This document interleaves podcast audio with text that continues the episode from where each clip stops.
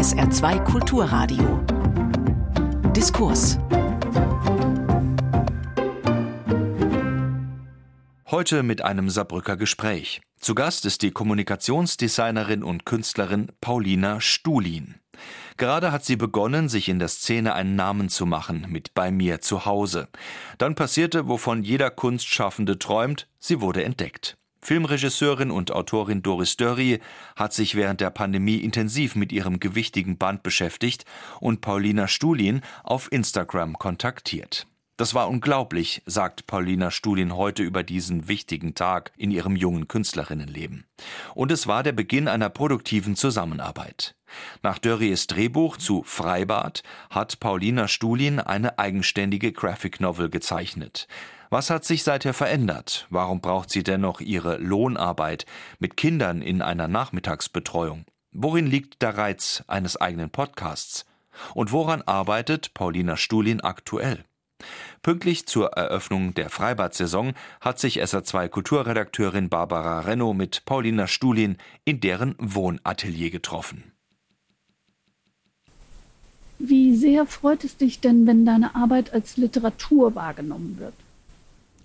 Im Gegensatz wozu meinst du? Na, als Illustration, als Comic, so wie er in Deutschland halt immer noch leider manchmal verstanden wird ja, diese Art von Anerkennung, die ist Honig für mein Ego und das freut mich natürlich über alle Maßen. Ähm, seit 20 Jahren würde ich jetzt mal so grob schätzen, wandelt sich das Bewusstsein für die Kraft der Bildergeschichten. Wie nimmst du das als Künstlerin wahr und wie hast du es vorher oder tust du es immer noch als äh, Leserin oder wie hast du es als Studierende wahrgenommen? Ich habe erst im Studium wirklich die Tragweite des Comics begriffen. Davor war das für mich auch eher so ein, naja, irgendwie Schmuddelkind der Kunst, wenn ich es überhaupt als Kunst wahrgenommen habe, was, glaube ich, gar nicht der Fall war. Also für mich waren Comics bis dato Asterix, Mickey Mouse, Batman, vor allem also Medium gerichtet an pubertierende Jungs. Und ja, erst durch Scott McCloud habe ich dann 2008 gelernt, dass der Comic noch so viel mehr ist. Und das hast du im Studium kennengelernt, rezipiert oder wie ist der Fokus darauf gerichtet worden? Na, eigentlich, wenn ich zurückdenke, hat äh, in meiner ganzen Biografie immer wieder schon viel hingedeutet, dass das eigentlich meine Nische ist. Ich habe von früher auf sehr gern gezeichnet, aber ich konnte mir dann, wenn ich mir vorgestellt habe, dass ich etwas daraus mache, nichts anderes vorstellen als einzelne Bilder zu zeichnen, die dann ins Museum kommen. Das war irgendwie so meine einzige Vorstellung davon, was es heißt, Kunst zu machen. Und das wurde dann in meinem Kommunikationsdesign-Studium in Frage gestellt. Da wurden mir viele andere Möglichkeiten eröffnet, was man damit machen kann, mit äh, Zeichnen oder Illustrieren. Und ja, dann in einem sogenannten Entwurfskurs, wo es dann irgendwie um Existenzialismus oder sowas ging, bin ich auf eine Kurzgeschichte gestoßen von Jostein Garder, Theobald und Theodor, in der eine Romanfigur entdeckt, dass sie eine Romanfigur ist und gegen den Autor rebelliert. Und dann habe ich als eine Semesterarbeit diese Kurzgeschichte in einen Kurzcomic umgewandelt und von da an hat mich das Medium gepackt und ich bin nicht mehr davon abgerückt. Du hast es erwähnt, du hast Kommunikationsdesign studiert. Wie bist du denn auf dieses Fach gekommen?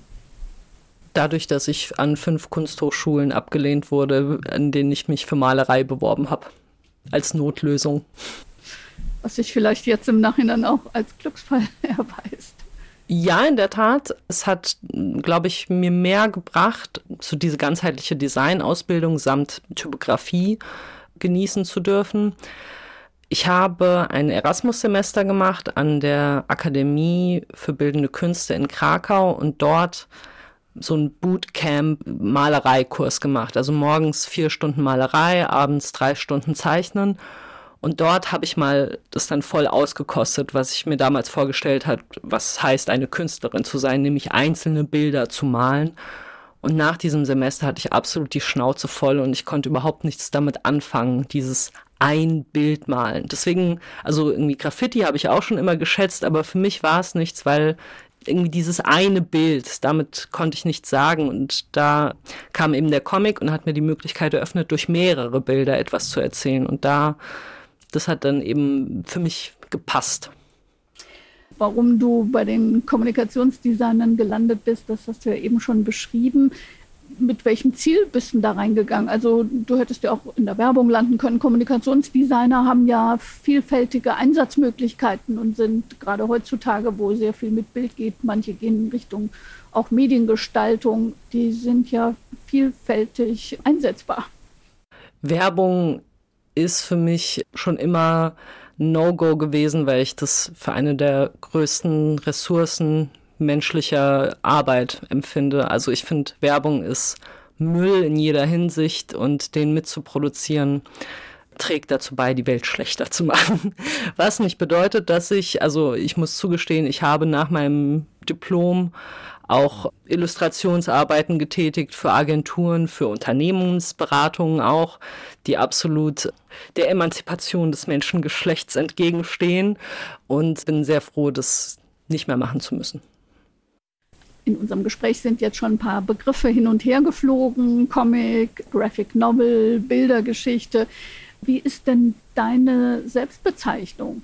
Illustratorin, Zeichnerin, Comic-Künstlerin? Ich würde ganz allgemein sagen Künstlerin. Mein Kunstbegriff ist der Eindrücke ausdrücken. Und meine Medien sind der Comic. Da finde ich es auch jetzt nicht notwendig, den zusätzlichen Begriff Graphic Novel zu haben, aber kann man machen. und mein anderes Medium ist der Podcast und ja, mit Comic und Podcast drücke ich mich aus. Das sind ja auch die beiden Pole, also Bild und Wort. Das steht ja bei dir auch in einem Spannungs- und Mischungsverhältnis, wie das eben zu dieser Kunstform auch äh, sehr dazugehört. Da kommen wir bestimmt noch drauf zu sprechen. Ich habe gelesen, du bist eine leidenschaftliche Spaziergängerin was suchst oder findest du da auf deinen Streifzügen im Gegensatz zu dem aus dem Dachfenster schauen, was ja bei dir auch eine Option ist. Das hast du ja in einem gewichtigen Band schon bewiesen. Das Spazieren ist in der Tat sehr, sehr wichtig für meinen ganzen Prozess, für das Leben, für die Kunst, für alles, um die Dinge durchzukauen. Also vor allem nach der Arbeit. Ich arbeite in einer Nachmittagsbetreuung für Kinder und Jugendliche und um 16 Uhr nach Feierabend schwinge ich mich auf mein Fahrrad, radele 20 Minuten raus aus der Stadt und wandere dann durch die hessischen Wälder. Und da gehe ich die ganzen Dinge durch, die mir so den Tag begegnet sind und mache Sinn draus und spiele hin und her und fantasiere aber auch herum, habe Visionen, schraube an meinem Masterplan und ja, verarbeite die Dinge. Und gibt es da auch sowas, die Surrealisten haben das die Trouvaille genannt, also Dinge, die, die du findest oder die dich vielleicht finden und die dann plötzlich Auslöser für irgendeine eine lose Geschichte oder die Frage der Woche, die du ja immer mit deinen, in Anführungszeichen, Kindern bearbeitest. Also dieses zufällig etwas entdecken, welche Bedeutung hat das beim Spazierengehen? Also ich fördere das zufällige Entdecken unter anderem, indem ich Podcasts viele höre aus vielen verschiedenen Richtungen. Beim Gehen auch. Manchmal, manchmal ist es die absolute Stille und gerade in dieser Stille, also weil dann eben das Raum gibt, um die vielen Eindrücke, ja, wie ich sagte, zu verdauen oder zu verarbeiten, dann finden sich auf einmal zwei verschiedene Gedanken, vielleicht auch Erinnerungen und kombinieren sich zu etwas Neuem zusammen. Oder es kommen, das passiert dann auch ab und an, eine Inspiration aus dem Nichts heraus. Und wie gesagt, die guten Visionen. Helmut Schmidt hatte ja gesagt, wer Visionen hat, soll zum Arzt gehen. Ich bin auf jeden Fall eine Betroffene davon. Ich kenne das tatsächlich, dass auf einmal etwas über mich hereinbricht und dann so eine ganz krasse Dringlichkeit in meinem Herz wummert, das unbedingt zu verwirklichen. Und solchen Visionen folge ich. 2020 ist deine Graphic Novel bei mir zu Hause erschienen. Ich habe es eben schon kurz angedeutet. Da ging es ums unter anderem aus dem Dachfenster schauen. Ein gewichtiges Buch, 600 Seiten. Ich habe es nicht gewogen, aber ein gutes Kilo hat das äh, bestimmt. 1,7, ja Gab es dafür auch einen speziellen Auslöser? In der Tat, es war, also natürlich viele Faktoren haben da eingespielt, aber ich kann mich ganz genau an einen Nachmittag erinnern, wo ich auf meinem Balkon saß und so die Vision über mich hereinbrach, dass ich so ein dickes Buch in den Händen halte und es durchblättere und ja, so die Grundidee des Werkes, was dann fünf Jahre später entstehen sollte, die war so auf einmal da. Und es war vor Corona, ist aber in der Corona-Zeit herausgekommen, ne? Ja, also es müsste um 2015 rum gewesen sein und dann hat die Arbeit am Buch ja fünf Jahre gedauert und ist dann 2020 veröffentlicht worden. Und da waren wir mitten in der Pandemie sozusagen. Das hat sicher noch mal vielen Leuten auf einen guten Weg gebracht. Also dieses Zuhause hat da ja noch mal eine andere Bedeutung tatsächlich bekommen für uns alle. Also ich habe plötzlich auch Dinge gesehen, die ich vorher nicht wahrgenommen habe und die Wohnung war nicht nur Transitstation, sondern ja plötzlich auch ein tageweise Aufenthaltsort, wenn man das mal so sagen darf. Hast du da Reaktionen drauf bekommen auf genau diese Situation? Ja, also es hat sich eben herausgestellt, dass dieses Buch tatsächlich sehr gut in diese Zeit passte, weil es aufgrund seines Formats, seiner Schwere auch eben kein Unterwegsbuch ist. Es ist ein Buch, was gut dazu passt, um zu Hause gelesen zu werden. Und einige Menschen dachten auch, es wäre extra, also es handele von der pandemischen Situation, was es natürlich nicht tut. Es beschreibt die Zeit am Vorabend vor Corona, sozusagen die späten Zehnerjahre. Und ja, aber ich habe ja dann mit meinem sogenannten Kunstkloster, wie ich es gerne nenne, also die fünf Jahre Arbeit, in der ich mich sozial weitestgehend isoliert habe und meine ganze Energie darauf verwendet habe, dieses Buch zu schreiben und zu zeichnen, da habe ich mich ja schon sehr zurückgezogen und mein Zuhause zu einem Nest gemacht oder auch einem Kokon, was dann Menschen in der Pandemie unfreiwillig ähnlich erlebt haben. Dieses Buch wurde ja dann sozusagen zu dem Auslöser, indirekt kann man sagen, für das nächste, was gefolgt ist. Und da hast du man kann es wirklich im wörtlichen Sinne nehmen, etwas Filmreifes erlebt. Dein letztes Buch, das ist so eine Art, freundlich gemeint, Auftragsarbeit einer berühmten Regisseurin. Was genau ist da passiert? Also erstmal möchte ich voranschicken, dass meine Arbeit sehr stark von Vorbildern geprägt ist. Ich bin voll Fangirl von ganz vielen Leuten und Autoren, Autorinnen, Filmschaffende vor allen Dingen, die mich inspirieren und die dann in mir so einen Drang auslösen, ach, das will ich auch machen. Und eine von diesen Personen ist Doris Dörrier. Die habe ich als Teenager in der Stadtbibliothek gefunden. Erstmal ihr Buch Was machen wir jetzt und hab's verschlungen und fand das so großartig, die Art und Weise, wie sie so unterhaltsam erzählt, aber gleichzeitig über so tiefsinnige Dinge spricht. Und dann, ja, war ich seither großer Fan von ihr. Und dementsprechend war es eben ein ganz besonderer Moment, als dann im Jahre, ich glaube 2021 ungefähr, dann ich eines Tages Instagram aufgemacht habe und sehe, Doris Darie folgt dir. Und ich habe mich gefühlt wie ein Teenager-Girl in den 90ern, dem Nick Carter einen Handkuss zupustet und bin den ganzen Tag mit einem fetten Grinsen äh, durch die Gegend gelaufen. Und das Ganze wurde dann eben noch intensiver, als dann Doris mich anschrieb, meinte, sie habe mein Buch gelesen und es habe ihr gefallen und ob ich nicht Lust hätte, mit ihr zusammen an einem Projekt zu arbeiten. Und das war genau das Freibad-Projekt. Äh, dein Buch ist sogar vor dem Film erschienen. Wie kam es dazu? Also ähm, der Prozess war, dass ich äh, das Drehbuch zu Freibad bekommen habe und daraufhin auch bei den Dreharbeiten war. Und parallel zur Entstehung des Films habe ich einen Comic kreiert, inspiriert natürlich vom Drehbuch, aber schon eine eigene Interpretation des Ganzen. Und Doris hat es den Produzenten als Merchandise verkauft sozusagen, der dazu da ist, äh, Promo für den Film zu machen. Und dementsprechend wurde das Buch zwei Monate vorher veröffentlicht, um die Leute schon mal heiß drauf zu machen. Das war sicher ein kluger Gedanke von äh, Doris Dörry, aber es handelt sich tatsächlich um das gleiche Sujet. Es ist aber nicht das Buch zum Film oder der Film ist äh, der Film zu der Graphic Novel, sondern ihr habt parallel daran gearbeitet. Klar, es war ihre Idee, diesen Film in, in Freibad fußt ja auch auf einer tatsächlichen Begebenheit.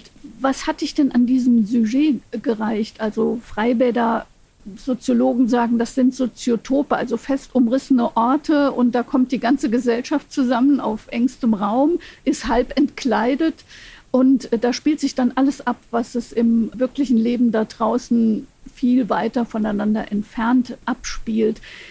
War das Fluch und Segen zugleich für dich als Zeichnerin?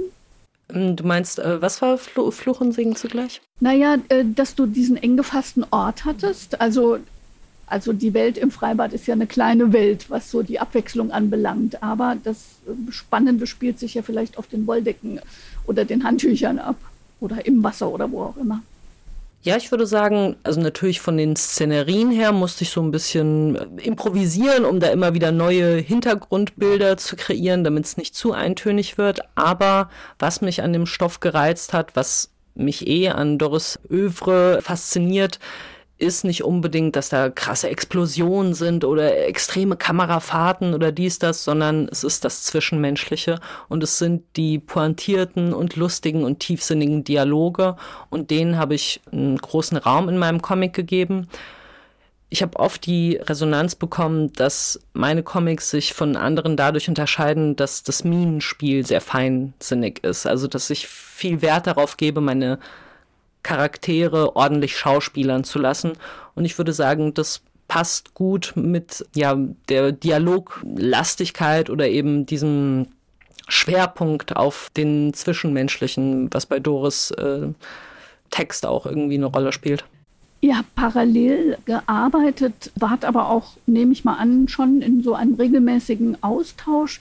Wie muss ich mir das genau vorstellen? War das ein Arbeitsmodell, was ihr euch so sozusagen konstruiert habt? Es war ein Experiment. Also wir haben das begonnen, ohne genau zu wissen, was es wird.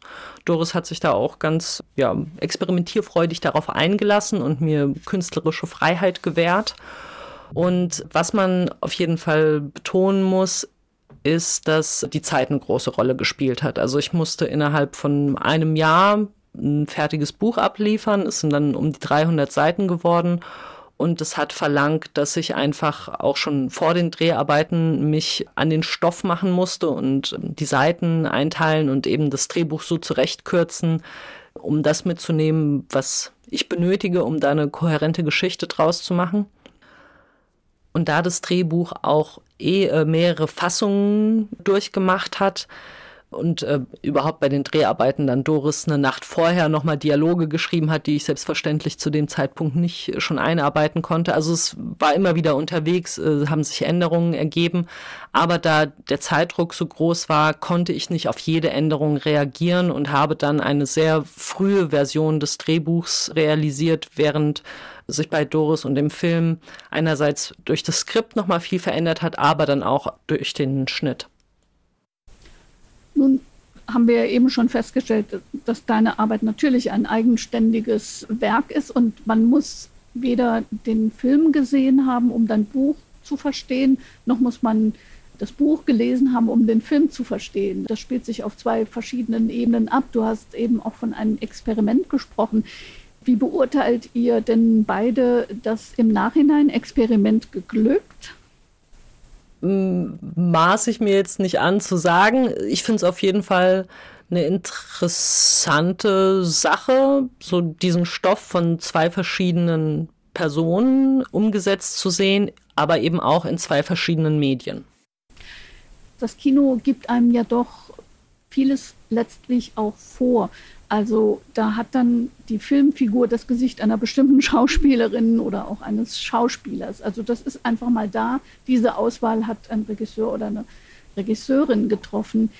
In deiner Kunst finde ich, ist das ein bisschen subtiler, zumal du äh, ja deinen Figuren im wörtlichen Sinne auch sehr viel Raum lässt. Also die können sich ausbreiten als Figuren. Die sind ja nicht durch klare Umrisse zum Beispiel gefangen, in Anführungszeichen. Also wir würden jetzt sagen, mit unserer Nähe zu Frankreich, das ist genau das Gegenteil von der Linie Claire. Also es ist nicht schwarz umrandet, sondern die zerfließen auch manchmal angenehm oder verschmelzen mit ihrer Umgebung. Wie hast du denn zu diesem deinem Strich gefunden? Also dieser meine vorläufige Strich wohlgemerkt, ist es äh, nicht so, als hätte ich da jetzt meinen Stil gefunden oder sowas. Ich sehe mich da in einem Prozess. Ich habe zu dieser Art durch Flächen und eben nicht durch abgrenzende Linie darzustellen, zu der habe ich gefunden, vor allem durch Jennifer Daniels Earth Unplugged, ein Comic, der auch im Jaja Verlag erschienen ist. Und ja, da habe ich das zum ersten Mal gesehen, bewusst eben Figuren nicht durch Outlines darzustellen, sondern durch Flächen. Und mir kam direkt vor, das ist ja so, wie wir tatsächlich wahrnehmen. Ja, das wurde mir da in dem Moment klar. Und da ich schon auch so ein großer Fan von Realismus bin, habe ich das dann übernommen. Eine Weile später kam dann noch eine andere Inspiration und zwar entdeckte ich die Gruppe The New Barbizon School. Das ist eine Künstlerinnengruppe aus Leuten aus St. Petersburg und Tel Aviv, die sich eben verschrieben haben, den Impressionismus zeitgenössisch neu zu erfinden, wieder zu beleben. Also knüpfen an die Schule von Barbizon an. Ganz genau. Und bei denen habe ich das dann auch ganz häufig gesehen, diese so ein bisschen naive, farbenfrohe Darstellung, die sehr so den Impressionen, den Eindrücken, wie sie wirklich sind, auch mit ihrer Verschwommenheit und diesen ganzen Sachen, also daran angelehnt ist. Gibt es auch Vorbilder aus der Kunstgeschichte? Mir fallen an kunsthistorischen Vorbildern jetzt nicht so viele ein. Ähm, vielleicht der Zeichner Richard Diebenkorn. Der hat äh, auch so eine Art Darstellung, die mir sehr viel zusagt, ja. Deine Art zu zeichnen hat ja auch sehr viel von, von dem, was Malerei ausmacht. Wie ist das Verhältnis zwischen, zwischen dem Raum auf der Leinwand oder auf der Fläche, jetzt egal, wir werden sicher noch auf deine Arbeitsweise zu sprechen kommen, das Verhältnis zwischen Farbe und dem Rand der Bilder zum Beispiel. Also das sind ja ständig Entscheidungen, die man treffen muss. Wie viel Farbe von dem und wie viel von dem, um einen bestimmten Effekt zu erreichen. Also fühlst du dich eher da der Malerei tatsächlich nah? Mehr dem Grafikdesign tatsächlich, weil es bei meiner Arbeit viel darauf ankommt, den Gesamteindruck zu steuern, der, also ich arbeite ja im Medium Buch, bei Webcomics ist das dann nochmal eine andere Sache, aber ich arbeite vor allem eben also mit Panels, sozusagen diesen Fenstern im Comic, aber das Meta-Panel ist die Doppelseite. Und wenn man diese Doppelseite aufschlägt, dann ist es mir wichtig, dass man vor allen Dingen nicht von so einer Wand aus Text erschlagen wird, also im Zweifel mehr Bilder als Text. Und dass es unanstrengend ist, dem Verlauf zu folgen, dass man sich nicht fragen muss, äh, welches Bild kommt jetzt wann. Und dass es eben ausgewogen ist und dass es das Gefühl beschreibt, was ich vermitteln möchte. Und da ist die Anordnung und die Typografie sehr, sehr wichtig.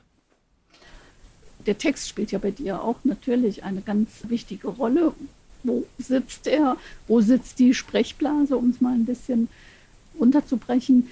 Wie viel probierst du denn da? Sehr viel und deswegen ist es mir auch wichtig, digital zu arbeiten, weil das erleichtert es mir ungemein, Variationen herzustellen, eine Sache mal kurz hinzuskribbeln und mal auszuprobieren, in welcher Farbe ist es äh, am passendsten diese Arbeitsweise, also die ermöglicht mir viel unmittelbarer meine Vorstellungen aufs Papier beziehungsweise Tablet zu bringen und da mitzuspielen. Mit analogem Zeichnen würde das alles so viel, viel länger dauern und es wäre viel beschwerlicher. Das heißt aber nicht, dass du nicht auch ab und an noch analog zeichnest. Das heißt es auf jeden Fall nicht. Also ich finde es sehr wichtig, mich stetig auch fortzubilden im Zeichnen und habe deswegen auch kürzlich in Darmstadt einen Zeichenzirkel gegründet, in dem wir uns mindestens einmal im Monat treffen und äh, ganz klassisch Aktzeichnen trainieren. Und äh, ja, diese Fähigkeit ist also für mich sehr wichtig, immer weiter auszubauen Also ich studiere die Realität, um sie dann in meinem stillen Kämmerlein am Grafiktablett zu reproduzieren und meine eigene Wirklichkeit dann damit zu erschaffen. Und wer ist bei diesem Zirkel zugelassen? Sind es Profis? Sind es Laien? Ist es eine Mischung? Also tatsächlich auch so Bloody Beginner, die das mal ausprobieren wollen? Unbedingt, ja. Also da habe ich mich auch, auch am meisten gefreut, wenn Leute so mutig waren, da einfach mal zu erscheinen und sich da auszuprobieren. Ja, also es finde ich ein Wissen und eine Tätigkeit, die raus aus den Kunsthochschulen als Freizeittätigkeit ja auch außerhalb äh, stattfinden sollte. Also die Leute, die dann dazukommen, die profitieren ja ungemein, wenn Profis wie du dann da sind, weil da wird es sicher auch Austausch geben oder man unterhält sich, man stellt Fragen, man schaut sich über die Schulter. Ist das tatsächlich dann auch ein Austausch oder ist es eher eine Einbahnstraße? Wir tauschen uns auf jeden Fall aus. Ich finde es auch wichtig, die Arbeiten nach so einer Session dann zu fotografieren und auf Instagram zu stellen, damit man auch dieses Spannende sehen kann. Also, dass ein Modell dann aus 360-Grad-Perspektive in so vielen verschiedenen Stilen gezeichnet ist. Ich finde, das ist jedes Mal so voll wunderbar. Aber ich sehe mich in diesem Zeichenzirkel jetzt nicht als Lehrerin oder sowas, sondern ich nehme teil, wie alle anderen auch. Und ja, dieses Format ist einfach perfekt für ja, so typische, vielleicht ein bisschen introvertierte KünstlerInnen, weil wir sind zusammen, aber jeder macht was für sich selbst. Und wie hoch ist die Fluktuation? Also er ist ganz frisch gegründet und ja, sind schon Leute zum zweiten oder dritten Mal gekommen und es äh, wächst auf jeden Fall über Instagram die Begeisterung und ich sehe schon kommen, dass das eine coole Sache wird, die sicherlich noch interessante Blüten treiben wird. Du hast anschaulich erklärt, warum das Digitale natürlich auch äh, deine Arbeit und den Radius der Möglichkeiten einfach erweitert hat, weil das viel schneller geht als das analoge. Aber hast du auch noch ein klassisches äh, Skizzenbuch? Du bist viel auf den Straßen Darmstadts und Umgebung unterwegs da ist ja so ein Tablet nicht immer nur gut, sondern da ist ja manchmal schöner, so einfach eine Kladde aufzumachen und den Bleistift zu zücken. Hast du das auch noch? Ja, auf jeden Fall. Im Alltag ist das dann unmittelbarer. Also es kommt mir sehr stark auf die Praktikabilität an, das, was gerade schneller geht. Wir haben jetzt noch gar nicht über die Sprache gesprochen. Wann hast du denn das als Stilmittel für dich entdeckt? Weil was du erzählst, erzählst du ja hauptsächlich über die Komplexität deiner Bilder, den Bildaufbau, die Abfolge. Du hast eben auch die Wichtigkeit der Doppelseite erwähnt. Aber wozu dient dir in Anführungszeichen die Sprache? Wann ist sie dir nützlich? Also mir wurde die Bedeutung der Sprache gegen Ende meines Studiums klar, als ich einen Drehbuchschreibkurs gemacht habe, beziehungsweise mehrere dann. Und ja, dort oder äh, vielleicht noch mal vorher, also als ich begonnen habe, Comics zu machen und als ich entschlossen habe, ich will da tiefer reingehen, wurde mir klar, dazu gehört auch Schreiben. Und ja, dann habe ich eben diese Drehbuchschreibkurse gemacht, habe mich mit der Heldenreise beschäftigt, darüber auch mein mündliches Diplom gemacht und ja, dann viel angefangen, Tagebuch zu schreiben, meine ersten äh, irgendwie Fiktionen geschrieben. Ich habe tatsächlich auch äh, als Übung so ein paar Sitcom-Episoden einfach mal nachgeschrieben, um zu sehen, wie das aussieht auf gedrucktem Papier, was da so lebendig ist. Also dann habe ich zwei Comics geschrieben äh, und gezeichnet, mindestens eine Sekunde und The Right Here, Right Now Thing und mich da ausprobiert. Und ja, dann kam die Arbeit an bei mir zu Hause. Und ich erwähnte schon, da habe ich mich stark sozial isoliert und eine Taktik, wie ich das sozusagen ausgehalten habe, ohne verrückt zu werden, ist, dass ich angefangen habe, zu der Zeit intensiv Tagebuch zu führen. Und ich würde sagen, da hat so ein Prozess begonnen, der jetzt gerade so erst so wirklich Auftrieb nimmt. Also ich würde sagen, da habe ich angefangen zu lernen, zu schreiben. Ja, das tue ich natürlich immer noch und aus dieser Freude tatsächlich am Schreiben hat sich dann auch mein Projekt in Echtzeit entwickelt, also mein Podcast, in dem ich eine literarische Version meines Tagebuches vortrage. Das heißt, du hast auch Lust am Sprechen und Vortragen äh, bekommen. Das ist so ein, so ein Weg, so ein Prozess, kann man das so sagen? In der Tat, also ich bin ein großer Podcast, Hörbuch, Vortrag hören Fan und einer meiner liebsten Autoren ist David Sedaris und der liest schon seit Dekaden seine Tagebücher vor und hat vor ein paar Jahren dann seine gesammelten Werke irgendwie von den 70er Jahren bis heute in zwei Büchern veröffentlicht. Die heißen Theft by Finding, was ein sehr schöner Titel ist, der den Straftatbestand beschreibt in Großbritannien, dass wenn man etwas findet, es äh, nicht zurückgibt, was er sozusagen mit den ganzen Geschichten macht, die er so aufsaugt. Und äh, das zweite Buch heißt Carnival of Snackeries er hat diese Tagebücher auch eingesprochen und die habe ich, äh, weiß nicht, jahrelang jetzt äh, schon zum Einschlafen gehört und das hat mich so begeistert, einerseits sein Leben nachzuverfolgen, wie er irgendwie als äh, speedsüchtiger Kunststudent da seinen Eltern Kummer macht und dann aber Dekaden später dann als weltbekannter Autor durch die Gegend fliegt. Und was für mich so einen wichtigen Charme ausgemacht hat, ist das, was in seiner Stimme mitgeschwungen hat.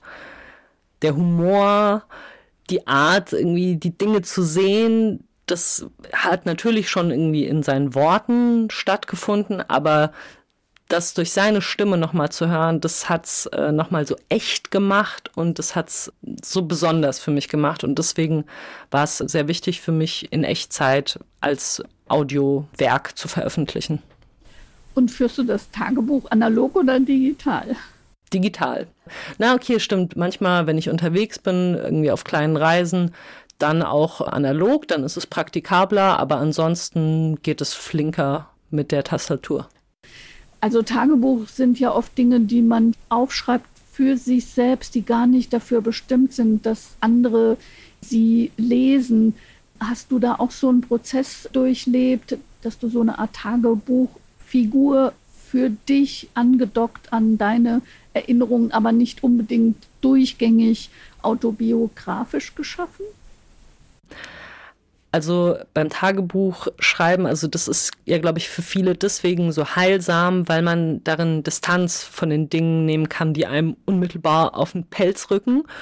Und deswegen, ja, ist es auch glaube ich, eine Erleichterung, sich selbst wie so eine Spielfigur von außen zu betrachten. Und da kann man belächeln, wie man immer und immer wieder dieselben Fehler macht und wie man sich da nur so peinlich verhalten hat und was für ein Trottelmove das jetzt schon wieder war.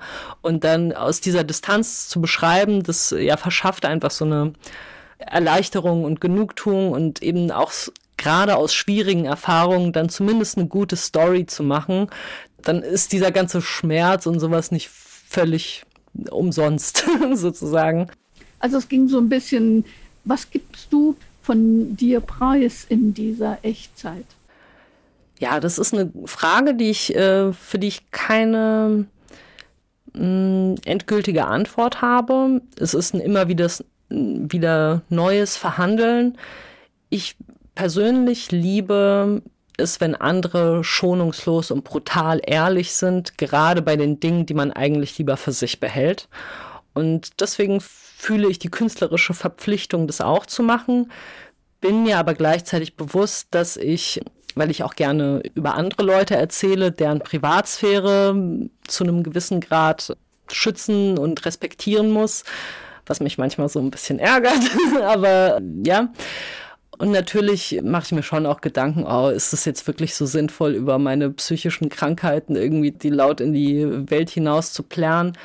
Also ja, wahrscheinlich ist es nicht so vernünftig, aber ich finde es künstlerisch wertvoll. Das ist ja auch ein Thema in deinem Werk bei mir zu Hause. Da geht es natürlich um eine Figur, die du sein könntest, weil, sehr, weil es sehr viele Übereinstimmungen äh, gibt, wenn man so auf deine Biografie schaut und aus deiner Dachwohnung herausschaut. Aber natürlich ist das irgendwie durch einen künstlerischen Prozess gegangen. Und zu diesem künstlerischen Prozess gehört auch, und dazu gehört auch die Graphic Novel Freibad, dass du auch immer wieder über das Bild der Frau reflektierst. Also dein Blick als Künstlerin auf die Gesellschaft, aber auch was dann in den Graphic Novels passiert. Da geht es ja um die Generation der Frauen zwischen 30 und 40, so ganz grob gefasst mal. Also wie sehr siehst du dich da auch in so einer äh, feministisch zeichnenden und schreibenden Tradition? Also Feminismus, ja, okay, äh, kann ich mir gerne als Label ans Revers heften. Ich finde es eher, finde ich wichtig, mir das Wort Sozialistin auf die Fahne zu schreiben, die daran interessiert ist, äh, ja, in eine klassenlose, demokratische, ressourcen- und bedürfnisorientierte Gesellschaft hinzusteuern. Und dazu gehört selbstverständlich, dass wir die jahrtausendenlangen Rollenzuschreibungen von Menschen über Bord werfen. Und dazu gehört vor allem, also dann kann ich eben aus, aus erster Hand berichten, wie es sich anfühlt, in dieser Zeit eine Frau zu sein und sozialisiert zu werden mit bestimmten Bildern, die bei einem Großteil meiner Geschlechtsgenossin dazu führen, dass sie in irgendeiner Art Essstörung oder sonstige Body Dysmorphia empfinden, dass auf jeden Fall der Körper immer ein Problem ist. Und ja, das finde ich wichtig zu thematisieren und auch da einfach so diese unliebsamen Wahrheiten auszusprechen und aber auch die Ambivalenzen zu zeigen. Also es ist ja nicht so, als würde ich da irgendwie komplett befreit von irgendeiner Position aus berichten und schon alles durchhaben. Ich bin ja mittendrin im Struggle und habe keine fertigen Antworten zu bieten, aber zumindest irgendwie von der Front zu berichten.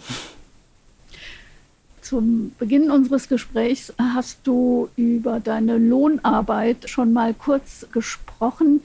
Wie sehr hat die mit deinem ja, künstlerischen Tun zu tun? Oder wie sehr eben auch nicht? Wie sehr ist das auch sozusagen ein Gegenpol? Es hat vor allem damit zu tun, dass ich so ein, wie so ein artgerechtes Leben führe, wie so ein Biohühnchen, also dass da so verschiedene Seiten in mir zum Klingen kommen. Ich bin auf jeden Fall so ein einsamer Kauz irgendwie in vielerlei Hinsicht und bin froh, da in meiner Einzimmer-Dachwohnung die Welt aussperren zu können, wenn ich die Tür hinter mir zumache und einfach einsam vor mich hin tüfteln zu können. Aber ich weiß, würde ich ausschließlich das machen, würde ich äh, noch irgendwie schrulliger werden, als ich eh schon bin. Und deswegen ist es sinnvoll, dass ich äh, eine Halbzeitstelle habe als Betreuerin und dort ein komplettes Kontrastprogramm habe und nicht um mich selbst drehe, sondern eher für andere da bin und nicht einsam bin, sondern eben im munteren Austausch mit ganz vielen anderen Menschen. Und ich glaube, die beiden Sachen befruchten sich. Also ich bin dann froh, irgendwie auch äh, aus meinem Kämmerlein rauszukommen und äh, neue Inspiration auch durch neue Menschen zu sammeln. Und aber auch wenn ich dann vier Stunden nur noch unter Menschen war, bin ich froh, also erstmal dann in den Wald und dann auch wieder nach Hause zu gehen und mit mir allein zu sein. Wie alt sind denn die Kinder, die in diese Nachmittagsbetreuung kommen? Aktuell sind es fast ausschließlich Fünft- äh, und SechstklässlerInnen, ein paar ältere. Vor Corona war das eine andere Sache. Da hatte ich eher mit den älteren Jahrgängen zu tun, also mit den Teenagern, mit denen ich auch einfach besser kann, irgendwie, weil man mit denen auch schon tiefere Gespräche führen kann. Ja, aber durch Corona wurden die alle sozusagen rausgekickt und es war nur das Notwendige finanziert, und zwar die äh, ja, Versorgung und Betreuung der Jungen, was ich ja auch einen politischen Skandal finde. Du hast in anderen Gesprächen immer wieder auf dein Herzblutprojekt hingewiesen und das ist das, was du in dieser Lohnarbeit machst, nämlich die Frage der Woche. Das klingt ja sehr anschaulich. Was verbirgt sich denn dahinter? Ja, also äh, es gibt eine Stellwand in unserer Betreuung und da hänge ich immer die Frage der Woche auf. Die äh, entsteht auch dann durch spontane Inspirationen, die im Wald oder während einem Podcast hören oder sonst wann entstehen. Und die lautet zum Beispiel, wofür wärst du gerne berühmt? Oder ab wann ist man erwachsen? Oder auch äh, eine meiner Lieblingsfragen ist schlicht und ergreifend, was würdest du gerne wissen? Und ja, ich äh, nötige dann die Kinder immer, äh, mir eine Antwort aufzuschreiben. Ich finde es eben auch wichtig, dass sie in ihrer Handschrift dann eine Antwort schreiben auf einen Zettel und dann sammeln wir das die Woche über. Also ich, die Frage hängt in der Woche und außenrum äh, hängen wir dann die Antworten und es ist immer total bezaubernd, was für verschiedene Positionen, Perspektiven sich da sammeln und ja, mein Herz blüht dann eben am meisten auf, wenn sich dann Gespräche ergeben um diese Dinge und wir übereinander staunen, wie unterschiedlich wir sind oder wie ähnlich wir einander doch sind. Ja, also das mündet eben in einem der Sachen, die mir am wichtigsten im Leben sind, interessante Gespräche. Wie dieses hier. Das ist eigentlich schon ein schönes Schlusswort, aber ich erlaube mir jetzt noch die Frage des Tages, was würdest du denn gerne als nächstes großes Projekt angehen? Aber vielleicht ist die schon innerlich beantwortet. Die ist innerlich schon voll in Gange. Ich bin an einem neuen Comic, der wahrscheinlich die nächsten zwei bis drei Jahre in Anspruch nehmen wird. Und der wird in mehreren Hinsichten eine Art Antithese zu bei mir zu Hause sein, aber auch eine Fortsetzung. Bei mir zu Hause spielt größtenteils in meiner Wohnung in Darmstadt. Dieser Comic spielt ganz woanders und zwar ist er inspiriert durch einen Aufenthalt, den ich letzten Sommer hatte. Und zwar war ich einen Monat im peruanischen Dschungel und habe dort einen Ayahuasca-Retreat gemacht und dort echt guten Erzählstoff erlebt, den ich ja zu einem Buch verarbeiten möchte oder es schon tue. Das Saarbrücker Gespräch zwischen Barbara Renno und der Kommunikationsdesignerin und Künstlerin Paulina Stulin finden Sie zum Wiederhören auf sr2.de. Paulina Stulins bislang erschienene Comicbände sind im Ja-Ja Verlag erschienen.